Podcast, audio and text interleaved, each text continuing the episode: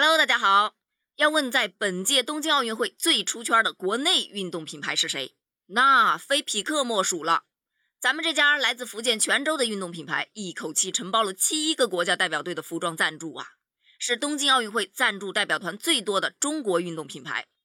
在为期十七天的赛程里，匹克大军是拿下了二十三金、二十三银、三十三铜的好成绩。在二零二零年东京奥运会运动品牌价值榜中，匹克是跃居第四十二位啊，同时也是开幕式和闭幕式唯一公开亮相的中国运动品牌。这无疑是近年来国内品牌在国际上最出色的表现了。而就是这么优秀的中国运动品牌，却遇到了海王。哼，事情呢是这样的，在八月八日，巴西奥运男足蝉联冠军，在领奖台上的时候。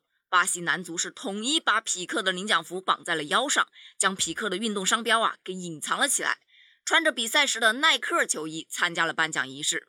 要知道，耐克虽然是巴西足球队的赞助商，但是咱们匹克是巴西奥运代表团的赞助商，在领奖台上理应是穿奥运代表团的赞助商领奖服去领奖的，这是商业条款中最重要的一部分。毕竟领奖时刻的曝光量其实是最高的，对吧？可是呢？巴西足球队却没有这么做，这种罕见的违约行为啊，连巴西自己人都看不下去了。有一名巴西的游泳名将叫奥基莫托，他就公开发表批评道：“体育的基本概念之一就是纪律，遵守规则不应该那么难。足球队在领奖台上没有穿官方的领奖服，这是对巴西形象不利。”也有很多网友啊对这个事儿表示没看懂啊，这到底在说啥呀？就有网友打了个比方。意思是说，巴西男足呢有两个家长，妈妈是巴西奥委会，爸爸是巴西足协。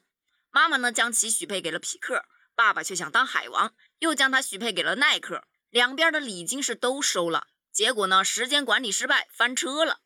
嗯，简单清晰又明了，懂了懂了。其实吧，这是中国企业在国外的普遍遭遇了，只要做得好，就会被当成靶子。你看，字节跳动是这样。华为、小米是这样，今天的匹克啊也是这样。不过呢，就像网友们说的，虽然国际品牌目前很强大，但是这不仅不会打垮我们，反而会更磨砺我们，让我们更加强大。那些杀不死我们的，注定让我们强大。哼，中国加油！